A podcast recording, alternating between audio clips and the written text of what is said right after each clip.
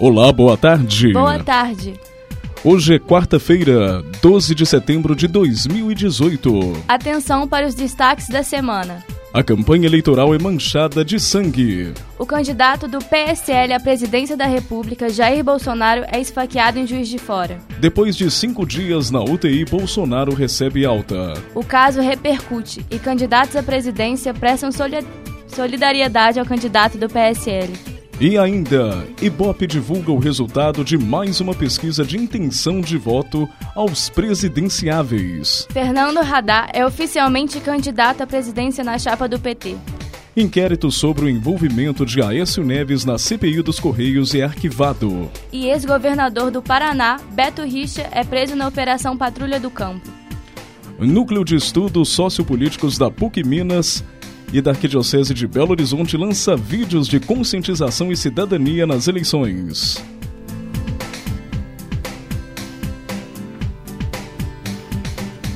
Bem-vindo! O Política na Rede está no ar com a apresentação de Gabriela Pavlovski, Valmir Lopes e Getúlio Nuremberg.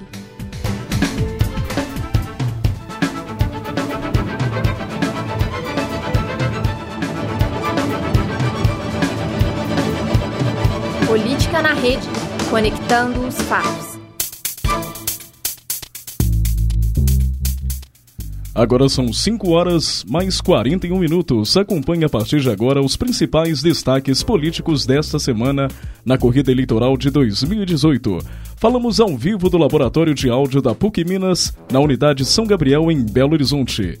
Neste momento, passamos a palavra para o professor Getúlio Nuremberg. Boa tarde, Valmir Lopes. Boa tarde, Gabriela Pavlovski. Eu estou na ponta da linha com o professor Robson Sávio, que é coordenador do NESP, Núcleo de Estudos Sociopolíticos da PUC Minas e da Arquidiocese de Belo Horizonte.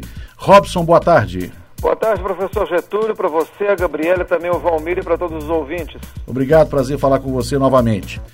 Robson, você, como coordenador do Nesp, é, coordenou um trabalho que está sendo apresentado essa semana, que é um, um, conjunto de vídeos produzidos para chamar a atenção sobre a questão da conscientização política e a cidadania nas eleições. Gostaria de falar como é que foi esse trabalho e qual é o teor, em geral, desses vídeos. Getúlio, é, nós produzimos lá no Nesp uma série de materiais de formação política é, que não se restringe ao período eleitoral mas há quatro eleições atrás, né, que nós temos produzido também, além de outros materiais na, nas, nas épocas de eleições, algumas campanhas direcionadas às redes sociais. Começamos com programas de vídeo maiores, com duração um pouco maior, e na, nas últimas duas, três eleições nós temos optado por uh, microvídeos que são exibidos em redes sociais e também algumas emissoras de TV de inspiração católica e emissoras públicas. Esses vídeos são de mensagem bastante rápida, didática e simples, mas sempre enfocando alguma questão uh, do período eleitoral, chamando a atenção do eleitor para a importância da participação, apresentando algum problema, digamos assim, que às vezes nessas épocas é, acaba contaminando um pouco o processo eleitoral. Nesse, nessa campanha, explicitamente, nós temos falado muito sobre a questão das fake news, das notícias falsas, também de como a mídia tem pautado a questão eleitoral, uh, tentando mostrar um pouco a diferença entre o que, que é uma pessoa voltada para a administração pública e o que, que é aquela ideia de um empresário que às vezes se apresenta como o responsável, o bom gestor. Então, uma série de vídeos com mensagens curtas, bastante objetivas, mas que tem, é, digamos assim, como característica, levar o eleitor a uma reflexão sobre uma participação ativa e cidadã no período eleitoral. Eu sei que um desses vídeos também trata da questão do voto nulo e do voto branco, né? Em que medida e que até quando, até quando vale a pena é, votar voto nulo, votar em branco ou votar nulo nas eleições, acreditando que isso de alguma maneira vai mudar o resultado da eleição, né? É, isso é uma coisa muito importante, é, Getúlio e, e, demais ouvintes, porque nessas épocas, né, entre as várias campanhas e entre as várias notícias falsas que aparecem muito, principalmente nas mídias sociais, uma delas diz que se nós tivermos um contingente superior de 50% de votos brancos e nulos, a eleição ela seria cancelada e todos os políticos que estão concorrendo estariam fora de uma nova eleição. Isso é uma grande mentira, isso é uma mentira deslavada que acaba desestimulando a participação de muitos eleitores no pleito e faz com que muitas pessoas, ao invés de escolher um candidato com consciência, acabem votando em branco e nulo. E nós sabemos muito bem que nas eleições, né, o que vale são os votos, é, aqueles chamados votos válidos, né? Excetuam-se todos os votos nulos, os votos brancos, e só contam somente os votos dados aos candidatos e aos partidos. E esse contingente é que vai eleger uh, os nossos os candidatos. Ou seja, quando uma pessoa vota uh, branco ou vota nulo, seu voto vai para o lixo e aqueles outros que estão exercendo esse direito, dever, que é votar, acaba definindo a eleição. Então, esse vídeo especificamente quer chamar a atenção do eleitor para que essa campanha mentirosa, essa fake news, que diz que votos brancos e nulos, num total de 50%, anulariam a eleição, que isso não é verdade e que nós devemos ter, digamos, bastante consciência na escolha de bons candidatos e, dentro do possível, apesar de que ser um direito votar branco ou votar nulo, mas não cair nessa conversa de que isso poderá eh, levar à anulação do pleito. Robson, nesta sexta-feira, dia 14 de setembro, às 9 da manhã, o Nesp vai fazer uma apresentação no teatro do prédio 30 da PUC Minas Coração Eucarístico. Esses vídeos fazem parte dessa apresentação? Sim, Getúlio, eh, nós vamos apresentar um pouco essa campanha, mas fundamentalmente esse evento, que contará inclusive com a presença do nosso reitor, o professor Dom Joaquim Giovanni Moll, o cientista político e professor da PUC Minas, professor Malco Camargo, e também o analista político e comentarista Carlos eh, Lindeberg. Esse evento tem como objetivo principal levar à comunidade acadêmica, portanto, apesar dele acontecer no campus Coração Eucarístico, ele é aberto a toda a comunidade da universidade, também a comunidade externa, um debate sobre o momento político que nós vivemos, né? um pouco cenário eleitoral, quais são as questões importantes que estão na pauta, o que, que essas eleições significam nesse momento tão dramático da vida nacional, de, de uma baixíssima legitimidade dos poderes públicos, dos poderes da República, de uma imensa desesperança do eleitor, o que, que essas eleições significam nesse momento. Então, além dos vídeos que serão apresentados, fundamentalmente nós vamos promover uma discussão é, prioritariamente com a comunidade acadêmica, mas também com quaisquer pessoas que queiram participar sobre o momento político eleitoral que nós vivemos. Então, reforçando o convite aí, sexta-feira, dia 14, 9 da manhã, no Campus Coração Eucarístico, prédio 30. Isso né? é evento aberto para todas as pessoas, basta estar presente no horário lá que estarão participando conosco. Ok, Robson. É, só para finalizar, quem já quiser assistir a esses vídeos, tem algum endereço específico onde podem ser encontrados? Sim, os vídeos estão todos disponíveis, inclusive eles podem ser baixados e divulgados em outras mídias sociais no nosso canal do Nesp, que é youtube.com.br uh, nespvideos, tudo junto. No canal também do, do nosso Facebook, que é facebook.com barra Nesp nas redes ou uh, você pode acessar através da página uh, do site do Nesp, que é nesp.pucminas.br. Também no, no, no, Facebook da PUC eh, Minas, uh, o, o Facebook institucional, também essa série de vídeos está disponível. Eu conversei aqui com o professor Robson Sávio Reis Souza, que é coordenador do NESP, Núcleo de Estudos Sociopolíticos, da PUC Minas e da Arquidiocese de Belo Horizonte. Professor Robson, mais uma vez, muito obrigado pela gentileza. Muito obrigado para você, para todos os ouvintes e também para os seus colegas aí de apresentação, a Gabriela e o Valmir. Um abraço, Getúlio. Até a próxima. Valmir e Gabriela continuam com Política na Redes. Boa tarde.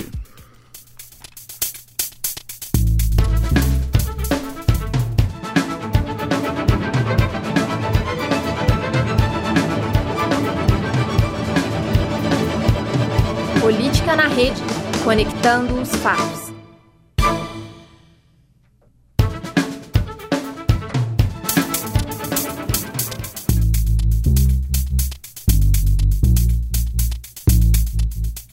Vamos à nossa primeira notícia.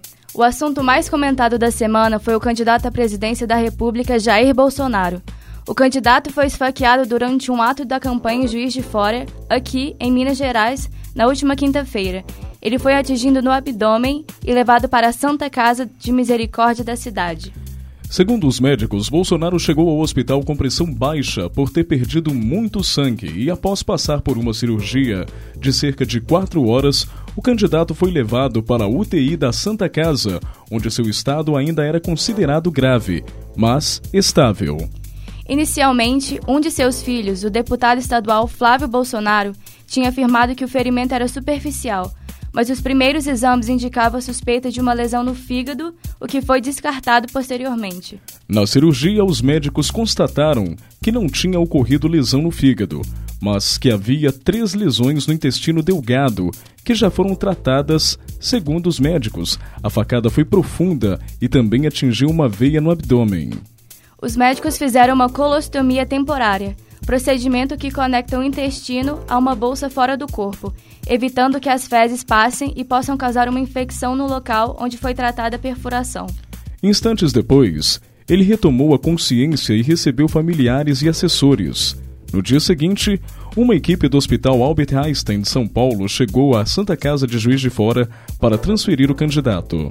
Segundo a cúpula do hospital, os principais riscos que Bolsonaro corria eram pneumonia, pois o candidato ficou muito tempo em choque e perdeu cerca de 2 litros de sangue, e também de infecção por causa do vazamento de massa fecal na cavidade abdominal.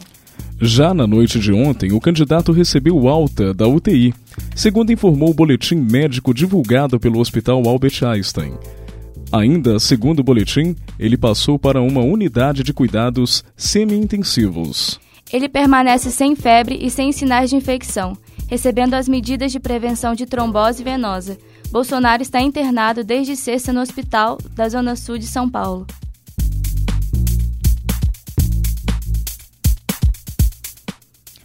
O homem que confessou tentar tirar a vida do candidato Jair Bolsonaro é Adélio Bispo de Oliveira, de 40 anos. Em 2007, Adélio se filiou ao PSOL no diretório de Uberaba, no Triângulo Mineiro.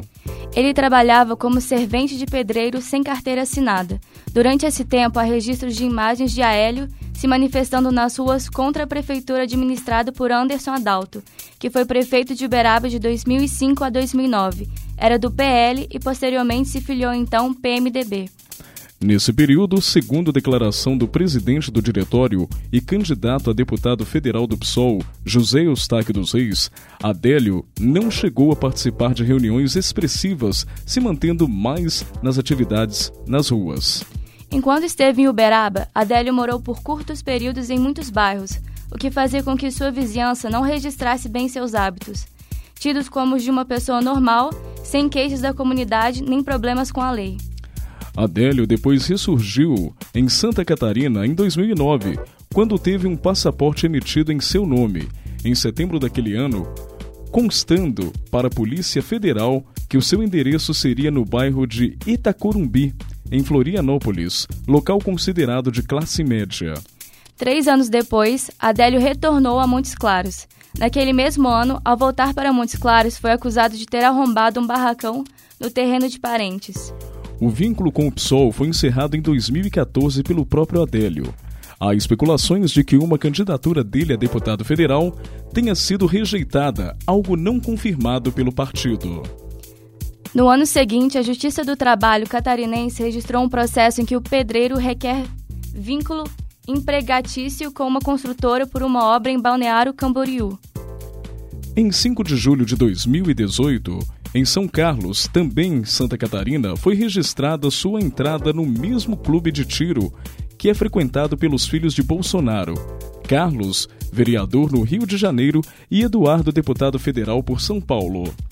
Ele teve apenas uma aula, ao lado de um instrutor. Sua última pista no estado apareceu nas redes sociais, onde foi fotografado numa manifestação contra o presidente Michel Temer em Florianópolis. Depois disso, Adélio foi a Juiz de Fora, onde se hospedou numa pensão no centro por 15 dias. Antes do atentado contra Bolsonaro, ele pagou à vista e em dinheiro o adiantamento de 400 reais pelo quarto. Adélio Bispo de Oliveira, autor do atentado contra Jair Bolsonaro, esteve em 2013 na Câmara dos Deputados, em Brasília. A informação foi divulgada pelo deputado federal delegado Francisquini, também do PSL, principal articulador político da campanha do presidenciável Jair Bolsonaro, que afirma ter obtido um levantamento que registra a entrada do agressor pela portaria do anexo 4, onde ficam os gabinetes dos parlamentares.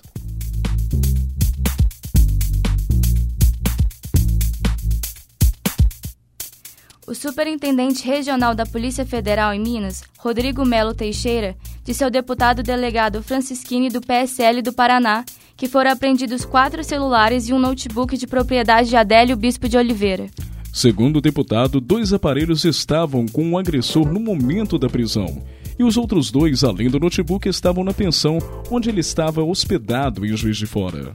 O partido de Bolsonaro quer saber se o agressor seguiu o candidato em outros compromissos da campanha.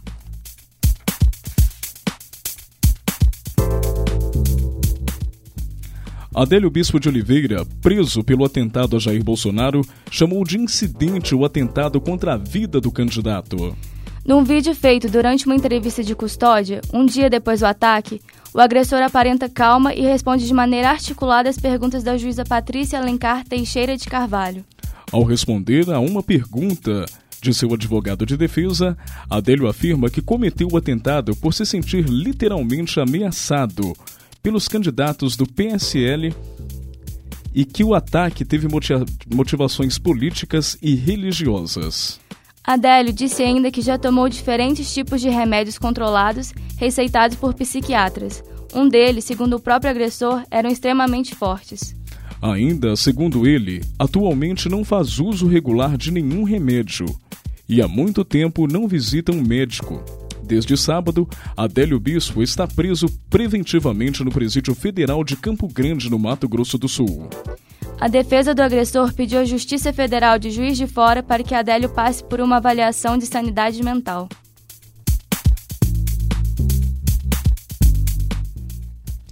Adélio, em depoimento aos policiais federais, declarou que políticos se apropriaram de alguns de seus projetos e que tentou os processar ele disse ainda que agiu sozinho, sem ajuda de nenhum partido político ou empresa. Segundo a polícia, Adélio Bispo afirmou ainda que o motivo do atentado foi por motivos pessoais, que os policiais não entenderiam. Em certos momentos, Adélio disse que o amando de Deus. Ele ainda se declarou de esquerda e classificou Bolsonaro como um político de ultradireita. Os policiais federais disseram que consideraram o depoimento como de uma pessoa conturbada.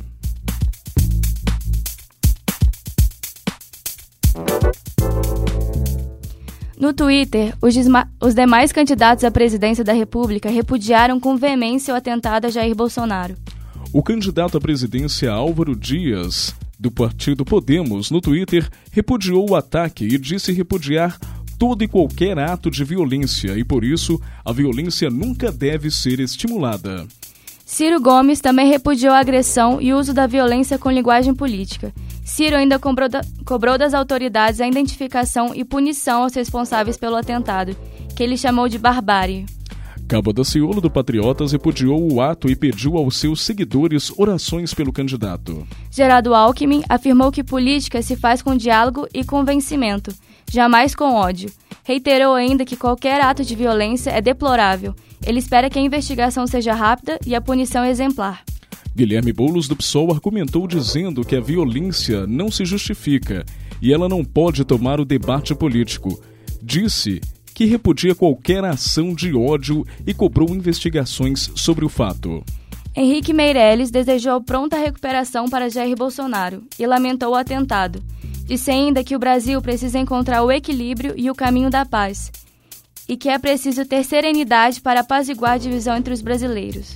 João Amoedo, do Partido Novo, classificou o atentado como lamentável e inaceitável e que, independente de divergências políticas, não é possível aceitar nenhum ato de violência.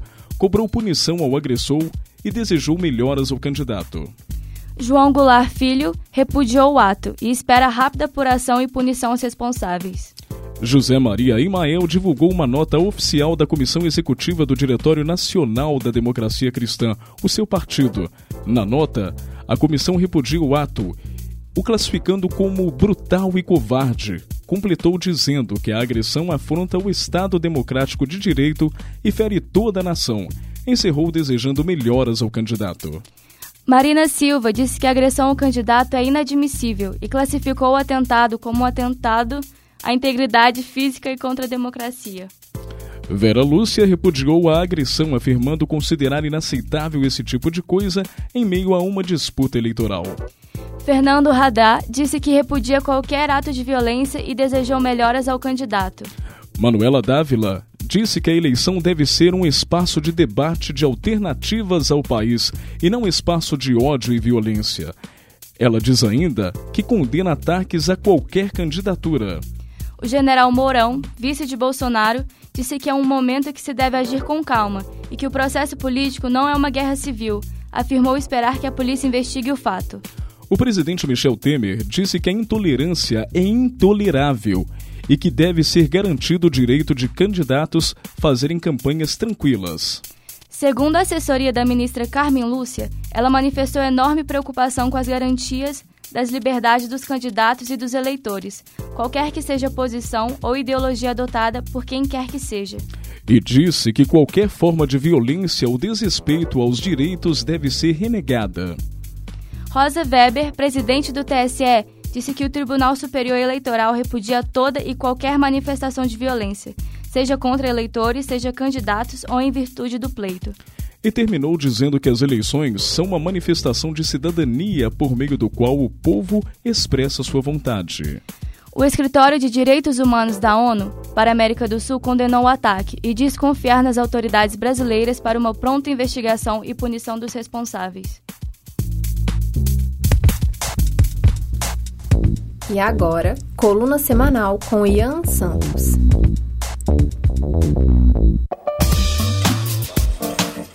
Lógica, estrutura formada por um silogismo. Silogismo, conjunto de premissas que indicam uma determinada conclusão. Exemplo: Democratas são defensores da liberdade e da não violência, primeira premissa. Ângelo é um defensor da liberdade e da não violência, segunda premissa. Logo, Ângelo é um democrata, conclusão.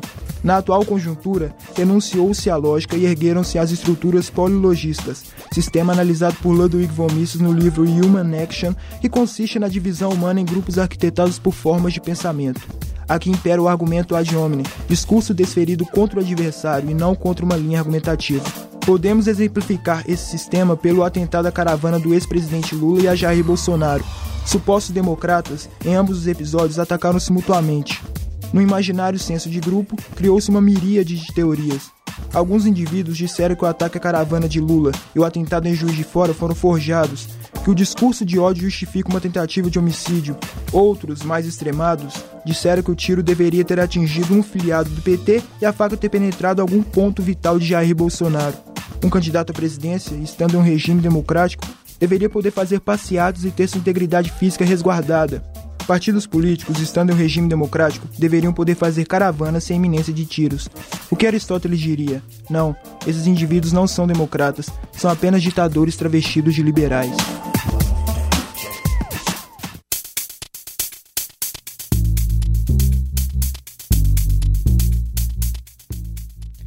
Agora são, 18, agora são 6 horas e 3 minutos. Nesta terça-feira, o Ibope divulgou o resultado da mais recente pesquisa de intenção de votos na eleição presidencial.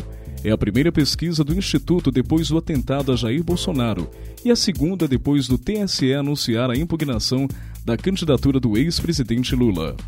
Segundo a pesquisa, Bolsonaro, do PSL, lidera com 26% das intenções, seguido por Ciro Gomes, do PDT, com 11%, Marina Silva, do Rede e Geraldo Alckmin, do PSDB, com 9%. Na sequência aparece, na sequência aparece Fernando Haddad, do PT, com 8%, Álvaro Dias, do Podemos, João Amoedo, do Novo e Henrique Meirelles, do MDB, aparecem com 3% cada. Vera, do PSTU, e Cabo Daciolo, do Patriota, aparece com 1%. Guilherme Boulos, do PSOL, João Goulart Filho, do, P, do PPL e Emael, do Democrata Cristão, não pontuaram. 19% dos entrevistados disseram que irão votar em branco ou nulo e 7% não sabem ou não responderam. O Ibope também mediu a taxa de rejeição, que são candidatos nos quais o eleitor diz que não votará de jeito nenhum. Em rejeição, Bolsonaro lidera, pontuando 41%, Marina Silva, 24%, Fernando Haddad, 23%, Geraldo Alckmin, 19% e Ciro Gomes com 17%. Meirelles, Daciolo, Emael, Bolos e Vera empataram com 11% de rejeição. Amoedo pontuou 10%, Álvaro Dias, 9% e João Goulart Filho com 8%. 2% dos entrevistados disseram que poderia votar em qualquer um dos candidatos e 11% não responderam ou não souberam. O Ibope ouviu pouco mais de 2 mil eleitores em diferentes cidades do país. A pesquisa foi realizada entre 8 e 10 de setembro e, segundo o Instituto, tem 95% de confiabilidade. Em todas as situações, a margem de erro é de 2 pontos percentuais para mais ou para menos.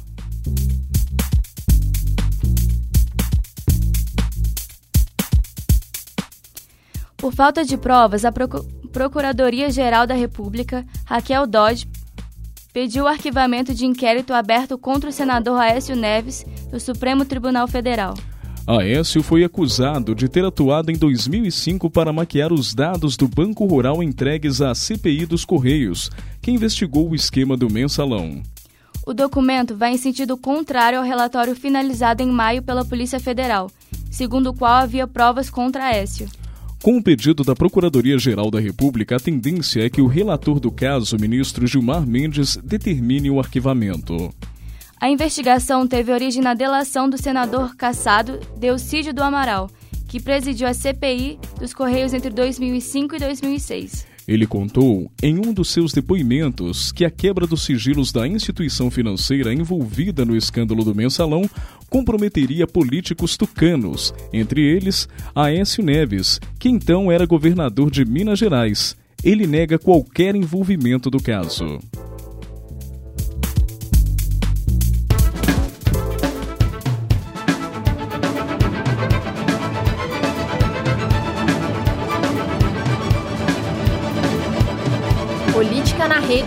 Conectando os fatos.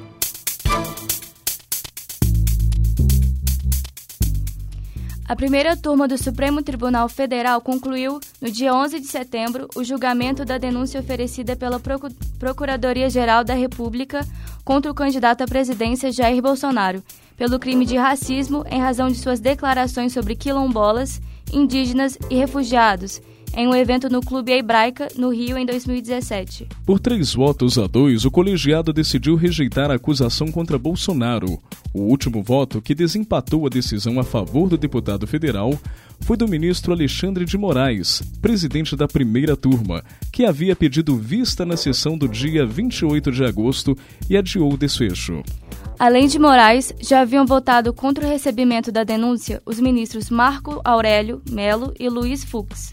Os três entenderam que as declarações de Jair Bolsonaro sobre os quilombolas em uma palestra no Rio de Janeiro estão sob a imunidade parlamentar. Também na sessão de 28 de agosto, Rosa Weber e Luiz Roberto Barroso se posicionaram para que a acusação fosse acolhida e Jair Bolsonaro se tornasse réu.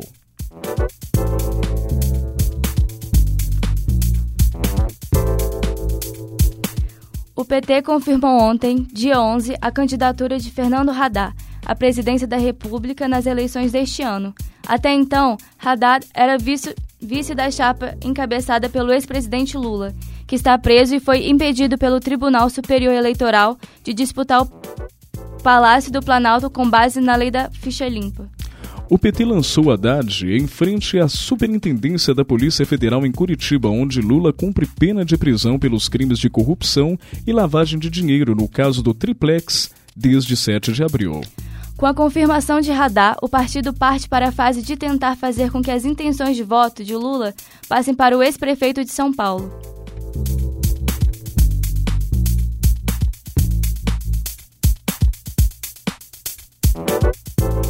O ex-governador do Paraná e candidato ao Senado pelo PSDB, Beto Richa, foi preso temporariamente nesta terça-feira, dia 11, pelo Grupo de Atuação Especial de Combate ao Crime Organizado, o GAECO, em Curitiba, no Paraná. A investigação do GAECO é referente ao programa do governo estadual Patrulha do Campo, que faz a manutenção das estradas rurais do Paraná, A operação foi batizada de Rádio Patrulha. O coordenador do GAECO, Leonir Balsitis, explicou que o Patrulha no Campo era um serviço que consistia na, na locação de máquinas pelo governo do Paraná para conservação de estradas rurais. De acordo com o Ministério Público do Paraná, apura-se o pagamento de propina a agentes públicos, direcionamento de licitações de empresas, lavagem de dinheiro e obstrução da justiça. A defesa de Beto Richa informou que só vai se manifestar nos autos do processo.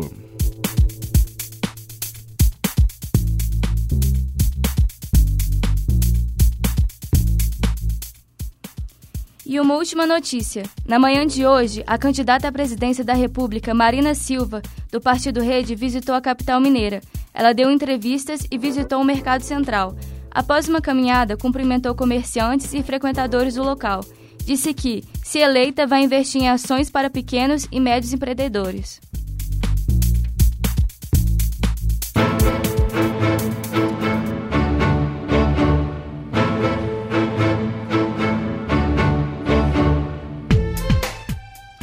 O Política na Rede desta semana fica por aqui. Relembre os principais assuntos do programa de hoje. A campanha eleitoral é manchada de sangue. O candidato do PSL à presidência da República, Jair Bolsonaro, é esfaqueado em Juiz de Fora. Depois de cinco dias na UTI, Bolsonaro recebe alta. O caso repercute e candidatos à presidência prestam solidariedade ao candidato do PSL. E ainda, Ibope divulga o resultado de mais uma pesquisa de intenção de votos aos presidenciáveis. Fernando Haddad é oficialmente candidato à presidência na chapa do PT. Inquérito sobre o envolvimento de Aécio Neves na CPI dos Correios é arquivado. O ex-governador do Paraná, Beto Richa, é preso na Operação Patrulha no Campo. Este foi o Política na Rede, programa produzido por alunos de jornalismo da PUC Minas, Unidade São Gabriel, com a apresentação e produção de Gabriela Pavlovski Valmir Lopes, com os trabalhos técnicos de Raíssa de Oliveira, Edson Costa e Ian Santos. Uma boa tarde para você. Uma boa tarde e até semana que vem.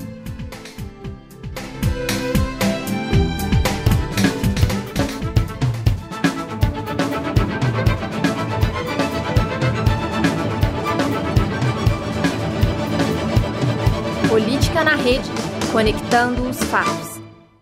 Essa produção é do LabSG, onde você vem aprender aqui.